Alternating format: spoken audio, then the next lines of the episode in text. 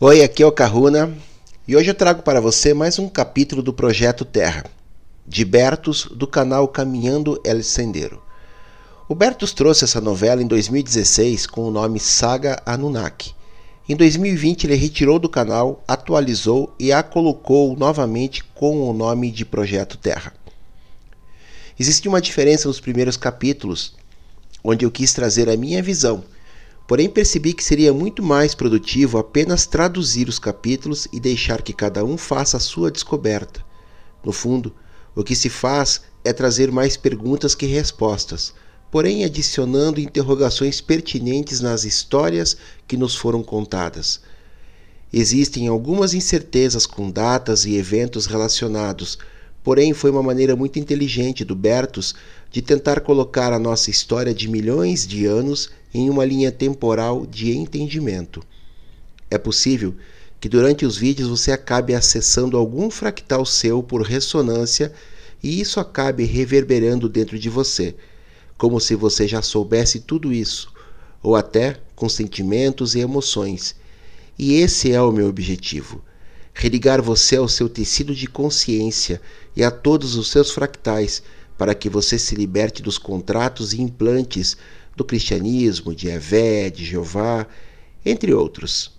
Sou terapeuta, atendo presencialmente aqui em Curitiba e à distância no mundo inteiro. Desenvolvi um método que, através da apometria, cura estelar, magia, reintegração psicoespiritual, entre outras técnicas associadas à minha ancestralidade e conexões, me permitem conectar com seu tecido de consciência.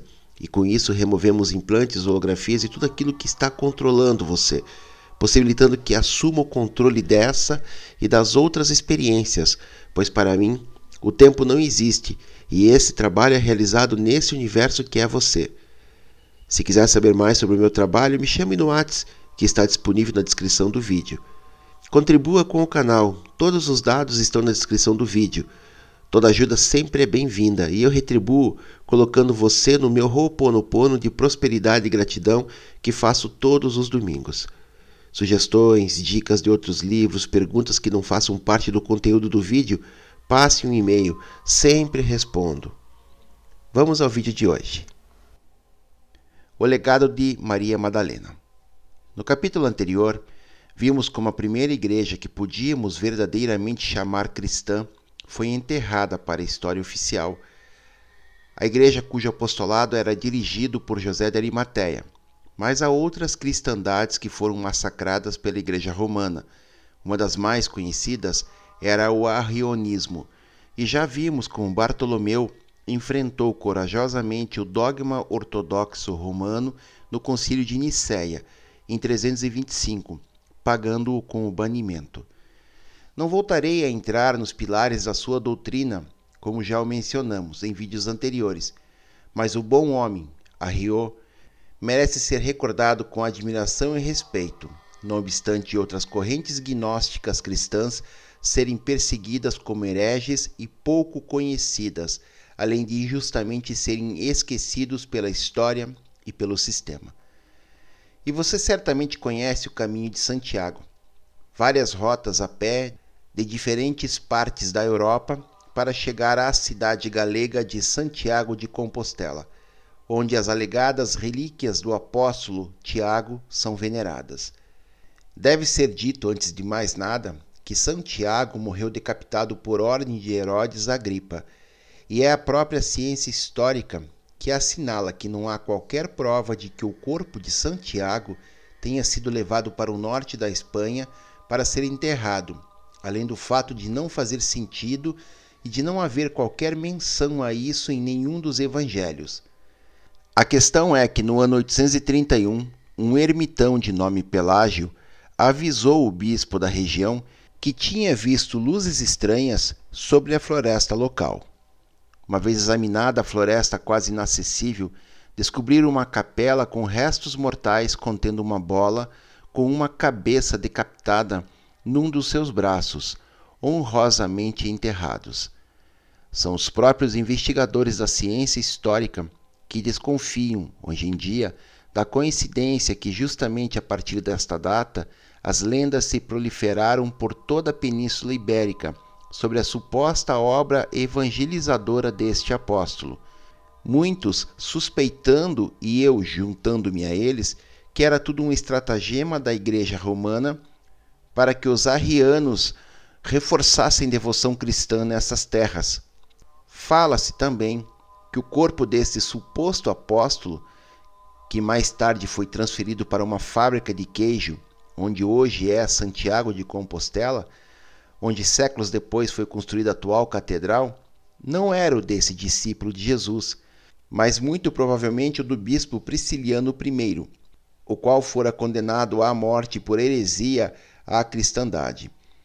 Nascido em 342 e de uma família abastada, foi um homem de vida austera, que teve uma enorme influência e um grande número de seguidores na época, em toda a Península Ibérica e na Aquitânia francesa, e foi o primeiro a denunciar vigorosamente os vícios e a opulência da Igreja Romana, salientando que tinha virado as costas aos fiéis e necessitados, o que na verdade era o seu verdadeiro dever, citando a grosso modo alguns pontos interessantes do Concílio de Nicéia, como por exemplo, que apesar de não ter mulheres, era flexível ao permitir que monges e clérigos se casassem e que as mulheres tinham um papel importante na liturgia. O ciúme de algumas figuras da Igreja Ortodoxa daquela época fizeram com que fosse rapidamente acusado de heresia. Assim foram denunciados os terríveis pecados dos priscilianistas, tais como dançar e cantar à volta de uma fogueira depois da missa. Também não se proibia o álcool, embora indicasse moderação no consumo e até abstinência o papel igualitário das mulheres e até a liberdade que gozavam dentro deste credo. As curas que eram realizadas com intrincadas preparações de ervas e tantas outras acusações que, como podem ver, foram todas terríveis aos olhos de Deus, para resumir muito, e como disse antes, foi repetidamente acusado de heresia por algumas hierarquias da igreja do seu tempo. Tudo por pura inveja do sucesso das doutrinas cristãs e entre um longo cabo de guerra foi finalmente enganado na Germânia Superior, onde foi convocado pelas autoridades do imperador usurpador Magno Máximo e um importante grupo de líderes eclesiásticos e, juntamente com vários dos seus seguidores, foi morto por decapitação após confissão por tortura. Mas um engano tão repugnante, com um fim tão covarde e execrável, acabou por ser totalmente contraproducente para os seus instigadores. Isto causou uma grande comoção no cristianismo da época, em que grandes personalidades católicas da época publicaram editoriais censurando essa ação que manchava a instituição eclesiástica e exigindo a devida punição para os seus instigadores a fim de tentar lavar tal ignomínia. Finalmente, a maioria dos bispos católicos do Ocidente como Martim de Tois à cabeça, protestou energicamente contra tal decisão e até o próprio Papa Cirício foi duramente crítico do processo. Em 1900, um artigo de pesquisa detalhada publicado na França por Louis Duchesnes sugere que os restos mortais transferidos para a catedral não eram os do apóstolo Santiago, mas os de Prisciliano I. Grandes eruditos e historiadores têm chegado a conclusões semelhantes, como por exemplo Sanchez Albornoz, ou como o próprio Unamuno. Mas esta realidade oculta não é desejada que seja revelada, tanto pela Igreja como pelos próprios poderes institucionais aqui na Espanha, tudo por interesses religiosos e econômicos. Aqui, devo dizer que conheço pessoalmente várias pessoas que trabalham em instituições galegas no setor museológico e cultural em geral.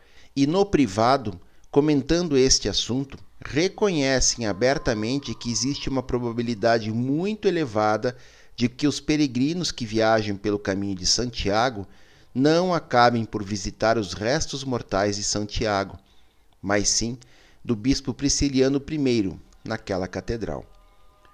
Uma das grandes estratégias seculares do cristianismo romano tem sido sobrepor os símbolos católicos aos do paganismo antigo, e temos aqui um exemplo disso no caminho de Santiago, uma rota iniciática percorrida pelos povos celtas desde os tempos antigos, partindo da Bretanha francesa, onde britânicos e escoceses também chegaram das ilhas adjacentes e atravessaram toda a costa cantábrica até a Galícia, em uma espécie de irmandade entre essas distintas nações celtas espalhadas pelo continente.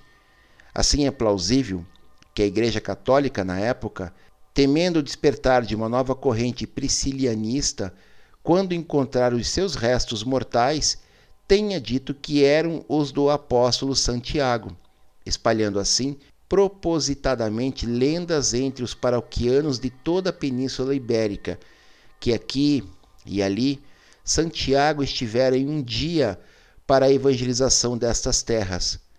Uma das muitas mentiras em que se baseia o credo romano, manchando uma vez mais, de maneira indecente, os verdadeiros ensinamentos do Mestre Jesus, aquele que um dia disse: A verdade os libertará.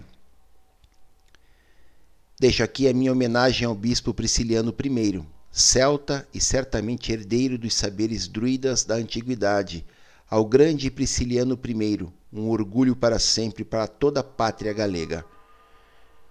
Mas vamos voltar atrás no tempo e entrar mais profundo na questão da lenda provençal, sobre a suposta vida e apostolado de Maria Madalena na França, depois de chegar de navio acompanhada por uma comitiva encabeçada por ela e José de Arimateia. Continuando esta posterior viagem às terras britânicas, dela a ciência histórica não quer nem ouvir falar, e muito menos a Igreja Católica, qualificando-a simplesmente de pura lenda medieval, atacando seu nascimento a outras épicas obras medievais do século XIII, principalmente as de Jacob de la Voragine. Mas há que dizer que isso não é inteiramente verdade e que o conhecimento dessa suposta vida de Madalena na França vem de muito mais longe, e há provas disso se quisermos procurá-la, bem como há também provas de que Roma quis encobrir todo este assunto durante séculos.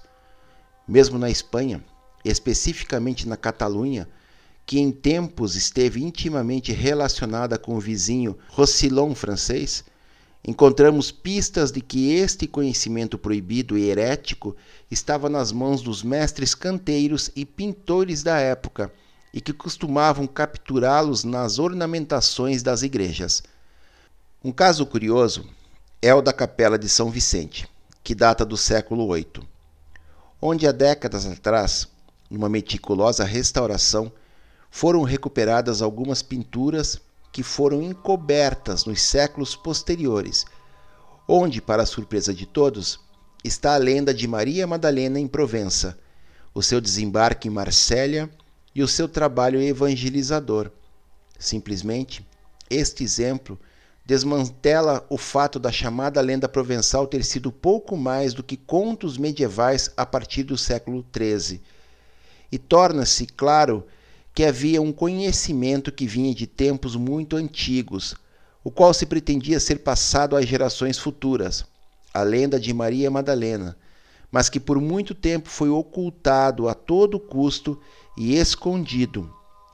Na realidade, o próprio Papa Gregório I, no ano 591, decidiu reduzir ao mínimo a figura de Maria Madalena na ortodoxia católica romana.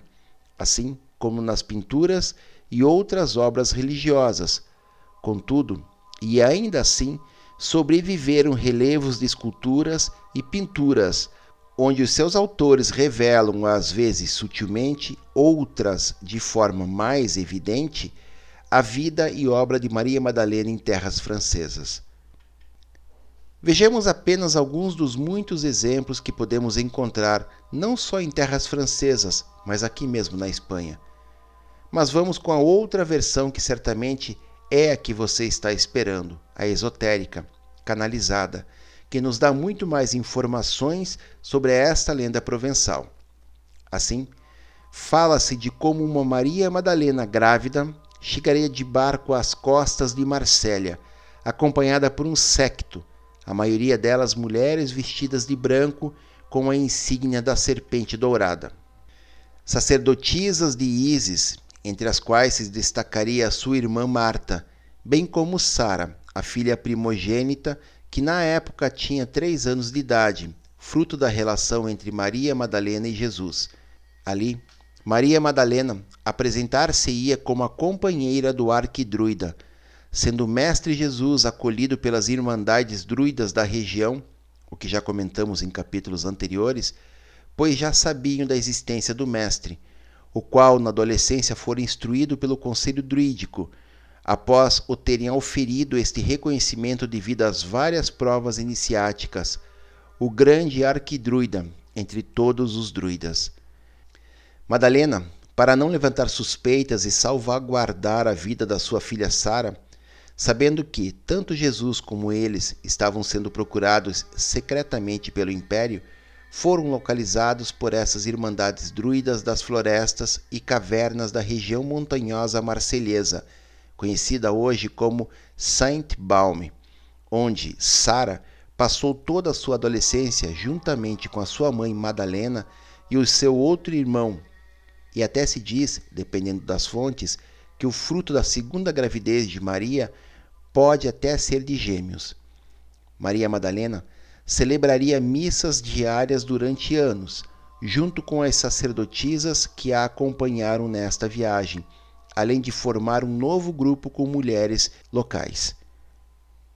Madalena e seus filhos viveriam em segurança nessas regiões enquanto Madalena pregava os verdadeiros ensinamentos do Mestre, praticava a cura e ensinava aos seus descendentes e discípulos os mistérios da energia feminina e o dever de amplificar e estender ao máximo, tanto quanto possível, a Mãe Terra, a fim de contrariar o patriarcado ferrenho imposto pelas trevas neste planeta. Madalena e seus filhos Durante esses anos, comunicaram-se regularmente com o Mestre, de várias formas, por vezes em sonhos, por vezes no plano astral ou também em episódios de bilocação. Uma vez completada a idade de 18 anos, Sara enfrentaria a mesma viagem iniciática que teve seu pai, e apresentando-se às instituições druidas de Winchester, a capital das Ilhas Bretanhas da época, acompanhada desde a França pela sua mãe e pela sua comitiva, onde a sua chegada já tinha sido marcado muitos anos antes. Foi também recebida por José de Arimateia, fazendo-se conhecer como a filha do arquidruida. Nestas canalizações, disse que a filha primogênita do mestre, além da sua delicada beleza, se destacaria por herdar, com maior brilho, as capacidades do seu pai especialmente em termos dos seus dons de cura.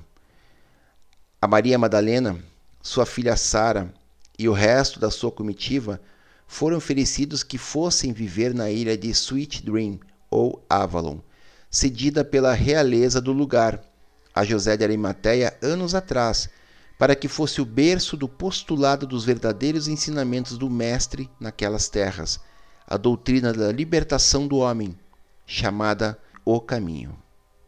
Ali, amando de Maria Madalena, levantaria-se uma pequena edificação de vime, onde realizaria-se a missa diária e exerceria a pregação. Não em vão, ela foi a discípula mais elevada que o Mestre teve. Neste mesmo lugar seria edificada séculos mais tarde a famosa abadia de Glastonbury, da qual hoje só restam as suas famosas ruínas muito visitadas. Sara em breve se apaixonaria por um nobre príncipe das linhagens reais britano-escoceses, casando e tendo filhos. Depois de alguns anos de apostolado e de acompanhar sua filha em terras britânicas, Maria Madalena regressaria à França, onde viajaria por todo o território, levando a palavra do Mestre, assim como ao norte da Catalunha e Maiorca, onde morreria no seu retiro em Saint-Baume com cerca de 100 anos. O seu corpo foi enterrado num lugar seguro pelos seus discípulos sacerdotes. Sara, por seu lado, enquanto tinha 50 anos de idade, iria com a sua família viver na Escócia, devido às obrigações da linhagem real escocesa do seu marido, e morreria lá quando tivesse bem mais de 80 anos de vida. É isso, pessoal. Tem bastante referência geográfica, cidades, é, dados também de nome de bispo, papa, clérigos. É, é bom dar uma olhadinha, dar um Google, dar um Wikipedia aí, para vocês localizarem tudo isso na história e ver como que o Bertus foi ligando essas pontas aí. Façam seus comentários, façam suas reflexões, façam suas pesquisas que são muito importantes. Deixem um joinha, se inscrevam no canal, indiquem amigos. Mahalo no Iloa.